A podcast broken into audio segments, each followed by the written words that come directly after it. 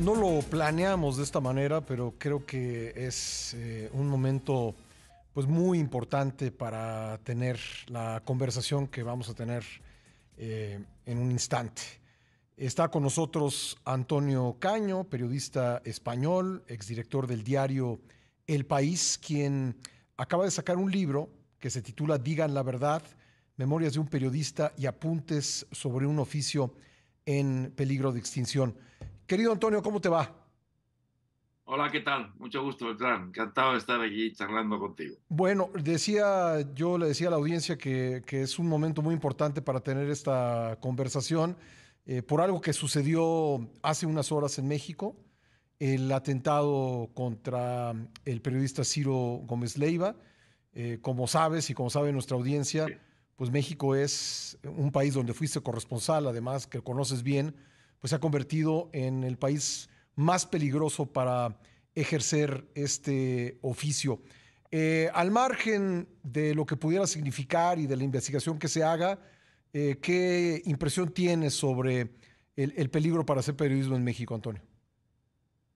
Sí, supe, supe de, esta, de esta noticia alarmante, preocupante, una más, una noticia más que se suma desgraciadamente a una larga lista de, agresiones y asesinatos, amenazas de periodistas, realmente ejercer el periodismo, el periodismo independiente, el periodismo libre en, en México se ha convertido se ha convertido en un auténtico peligro, lo cual también es la prueba de la importancia de nuestro trabajo, Beltrán. No, no, no nos perseguirían si, si, si cediéramos, no nos perseguirían o no perseguirían, no les perseguirían a ustedes que hacen periodismo en México si no estuvieran buscando la verdad, si no estuvieran denunciando la autoridad, denunciando los abusos. Así es que todo lo que les puedo decir es mi, mi, mi solidaridad, la de los periodistas en todo el mundo, Afortunadamente, el, sufrimiento y la persecución a los periodistas en México es un hecho bien conocido internacionalmente, y eso les sirva al menos de, empuje y de fuerza para seguir con su tarea. Antonio, eh, ¿por qué planteas, dile a la audiencia, por qué planteas eh, que este oficio nuestro eh, pudiera estar en peligro de extinción? yo creo que las condiciones en las que se eh, se realiza el periodismo en este momento casi, casi en todo el mundo son, son mucho peores a las que existían no hace muchos años. La industria del periodismo se ha debilitado mucho, desde luego se ha debilitado mucho la industria de la prensa escrita, pero también la de los medios audiovisuales, también el periodismo en televisión y la, la industria de la televisión que soporta el periodismo, y, también en la radio, aunque algo menos en la radio, se han debilitado mucho. Al haber empresas periodísticas más débiles, eh, la presión que el poder político y económico ejerce sobre los medios es mayor, el periodista se encuentra en una posición más, más vulnerable y, y, por tanto ejercer el periodismo en libertad se hace mucho más costoso y mucho más, mucho más difícil. Desafortunadamente la, la revolución tecnológica que trajo muchas cosas positivas al periodismo, también trajo algunas negativas, eh, y una de ellas es esta, que las empresas periodísticas se han debilitado y, por tanto el periodista está mucho más expuesto y el poder político se ha crecido ante la debilidad de los medios. Y hoy yo diría que en términos generales la libertad de, prensa eh, está perjudicada en todo el mundo. No hablo únicamente de los países donde hay una tradición de persecución a la prensa independiente, como es México, sino también en, democracias más consolidadas y más avanzadas, en Europa y en Estados Unidos. También hoy los medios son mucho más vulnerables ante las presiones del poder político de lo que eran hace algunos años. Eh, tú pones un acento especial en el activismo como una de las eh, plagas eh, que están poniendo en riesgo al periodismo. Cuéntanos un poco tu, impresión sobre esto.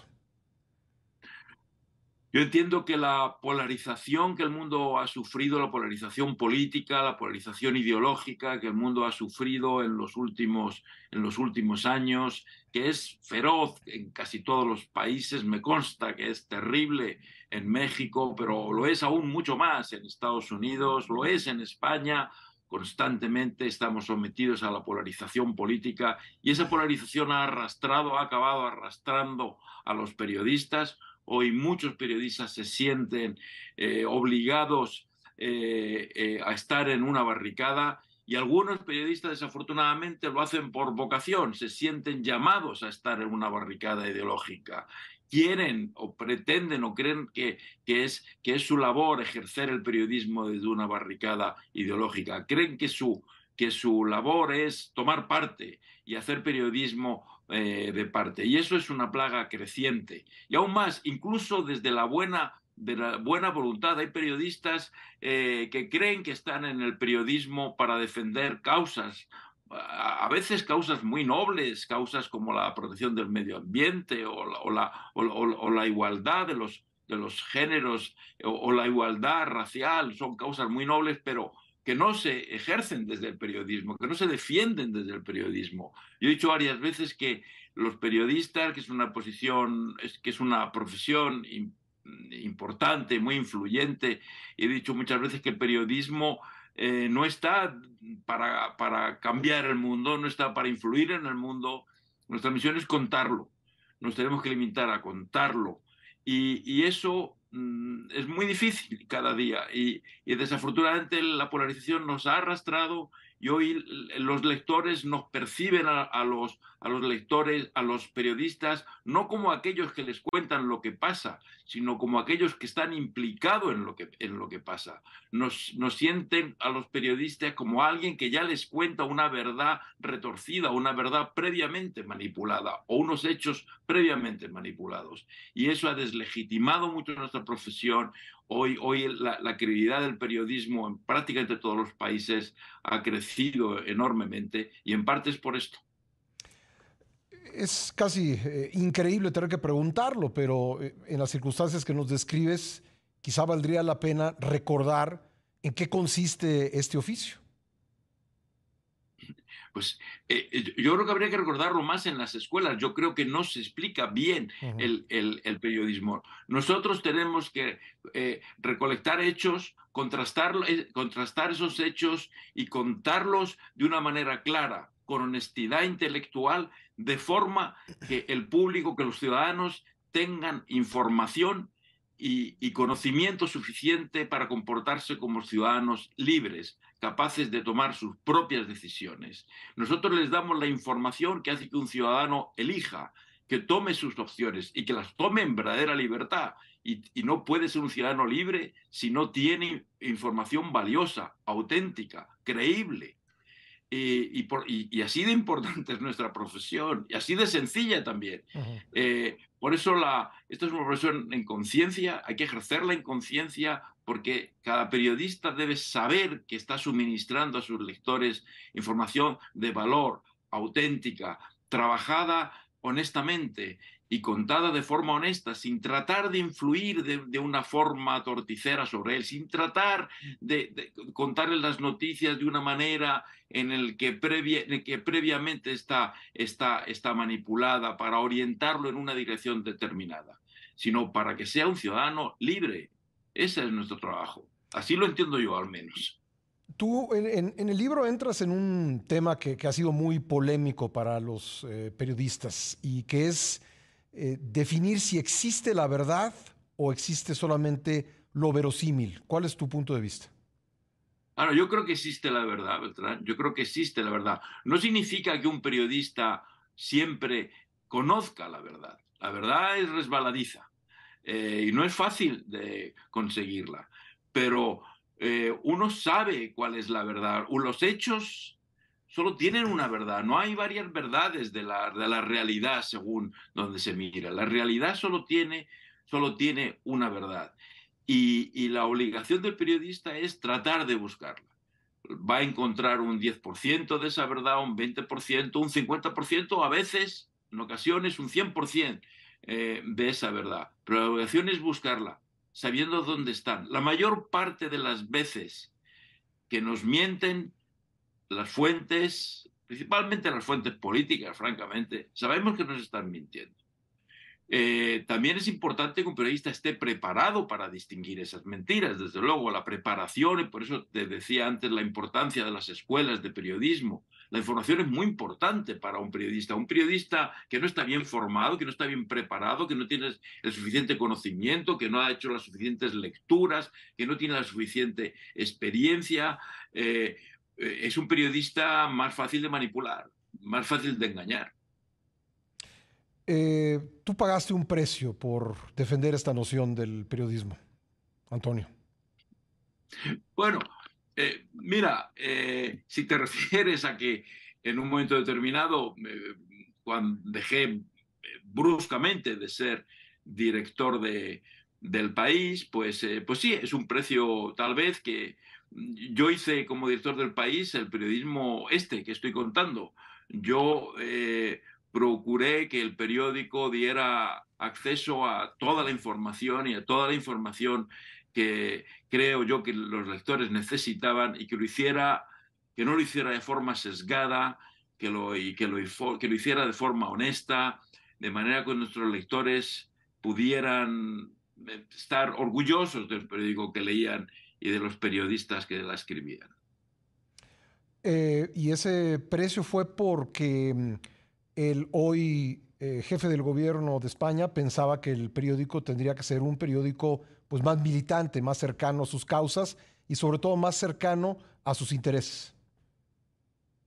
Eh, cuando te decía antes que el problema de la presión política creciente sobre los periódicos no es solo un problema de países que ya conocen ese fenómeno desde antaño, eh, como la mayor parte de los países de América Latina, sino en países de, Europa, como en España. Y sí, eh, efectivamente, eh, desafortunadamente, después de ya bastantes años de democracia, descubrimos hoy en España que los periódicos, que los políticos, que la clase política no entiende la función de, de, los, de los periódicos, que no entienden la misión social eh, que tienen y que tratan de controlarlo. El otro día, sin ningún pudor, hace muy recientemente, dos importantes políticos españoles, ambos han sido vicepresidentes del gobierno de España, hablaban de que lo conveniente sería, hablaban en público, en una entrevista, que lo conveniente sería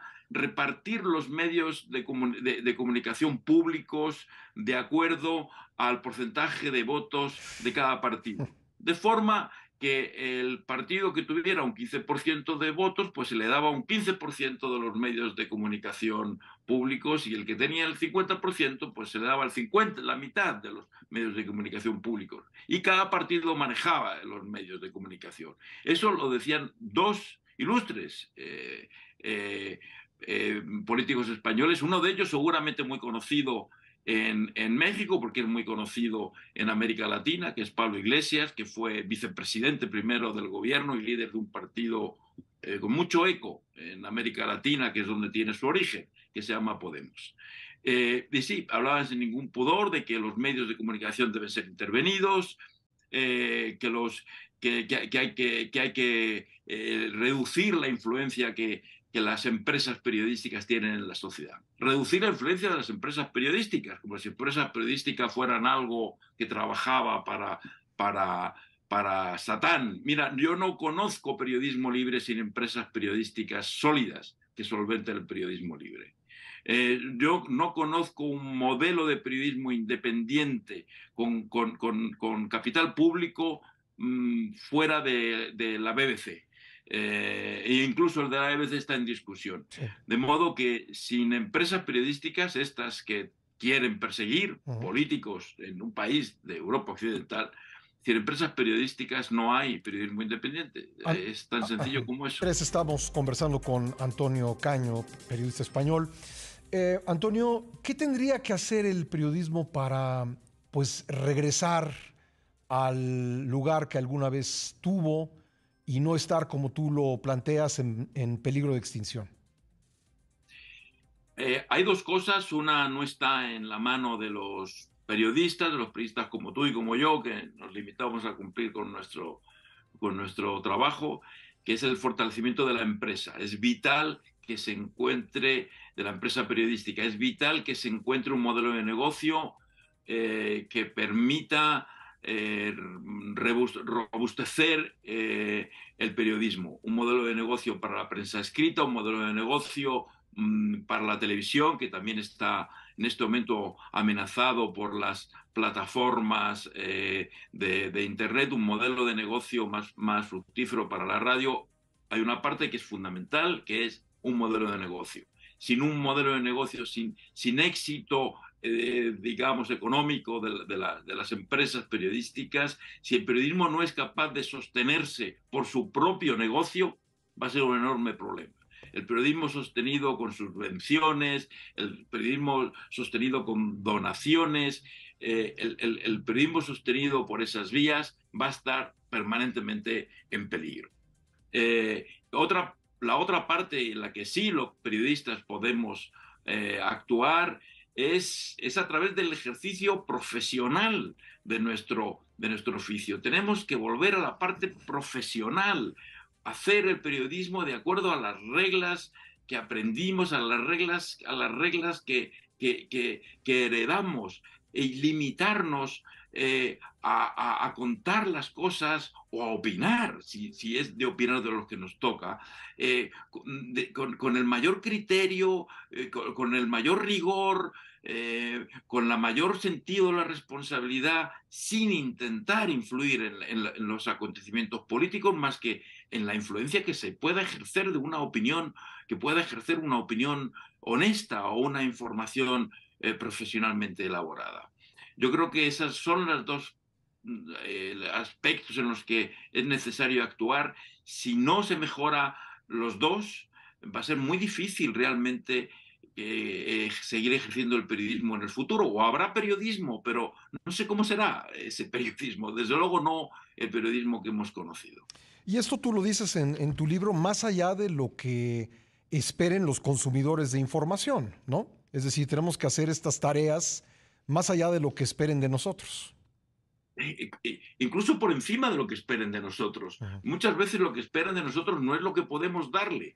Y, eso, y a eso han contribuido de forma muy perjudicial las redes sociales. Hoy hay muchos periodistas que se esfuerzan más en satisfacer las expectativas que tienen sus seguidores en Twitter que satisfacer las necesidades auténticas de un lector a recibir información de calidad.